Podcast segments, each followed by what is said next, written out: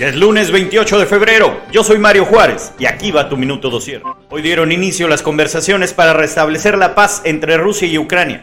Delegaciones de ambos países se encuentran reunidos en este momento en la ciudad de Gomel, Bielorrusia, cerca de la frontera con Ucrania. La delegación rusa aún no ha revelado cuáles son las demandas de Vladimir Putin para realizar un alto al fuego que desde hace cinco días tiene a Ucrania bajo asedio. Esto con un resultado de más de 3.000 muertos.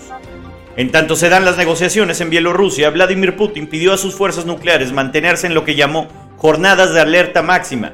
Esto en respuesta a la decisión de la Unión Europea de otorgar a Ucrania 450 millones de euros para la compra y entrega de armamento y contener el ataque ruso.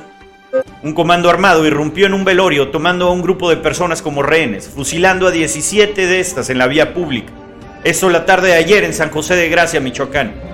El video que circula en redes sociales muestra a varios hombres con armas largas, preparados para disparar. En la fachada de una casa se puede ver a lo lejos las personas formadas. Hasta el momento la autoridad no ha localizado los cuerpos ni ha brindado datos sobre este multihomicidio. Es todo por hoy. Nos vemos mañana. Escucha Minuto Dosier por Spotify y nuestro canal de YouTube. Síguenos en Instagram y TikTok como Dosier México.